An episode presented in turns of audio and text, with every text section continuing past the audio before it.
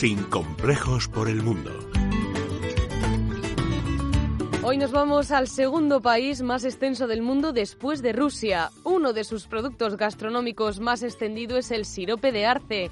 El deporte por excelencia es el hockey sobre hielo y la policía montada es uno de sus símbolos más populares. ¿Saben ya de qué país hablamos? Efectivamente, Canadá. Desde allí nos escucha José Miguel Nieto, un madrileño de 37 años que lleva dos años viviendo en Toronto. Hola a todos, soy José Miguel Nieto, eh, soy fiel oyente de Sin Complejos y os escucho todos los fines de semana desde Toronto, Canadá. Trabajo para un fondo de inversión, soy socio de un fondo de inversión que invertimos en proyectos de energías renovables y líneas de alta tensión. soy responsable del mercado latinoamericano, pero bueno, básicamente lo que, lo que hacemos es disfrutar de, esta maravillosa ciudad y país eh, con toda la familia. Se vive muy bien. Es una combinación de vida familiar porque tenemos dos niñas pequeñas eh, con una ciudad muy multicultural, con muchas opciones de ocio y, en fin, es un, es un sitio muy agradable para, vivir, con un componente de naturaleza eh, pues muy divertido. Hay muchos animales eh, alrededor de la ciudad. Encuentras ardillas, mofetas, animales raros es muy curioso porque aquí es una ciudad muy tranquila, muy segura y realmente las, noticias de impacto, una de ellas es cuando algún oso ha atacado a algún turista. O sea, que, que sí ocurre. Creo que esta vez sí la armé, Bubu. Eso creo. Nunca vi al guardabosques tan enojado.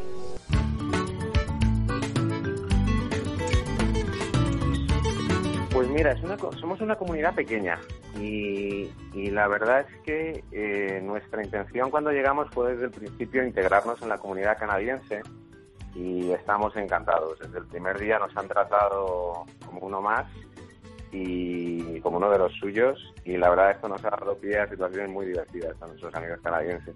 Salvo la familia y los amigos que, están en España, eh, tenemos pocas razones para, para volver. Por supuesto, echamos de menos eh, algunas cosas de, nuestra vida en España, pero a día de hoy creo que estamos construyendo nuestro futuro, al menos a corto plazo, aquí en, Canadá. Mi mujer estaba encantada. Era, mi mujer es francesa, entonces uno de los motivos principales por los que estamos aquí es porque queremos que nuestras niñas sean trilingües desde pequeñitas.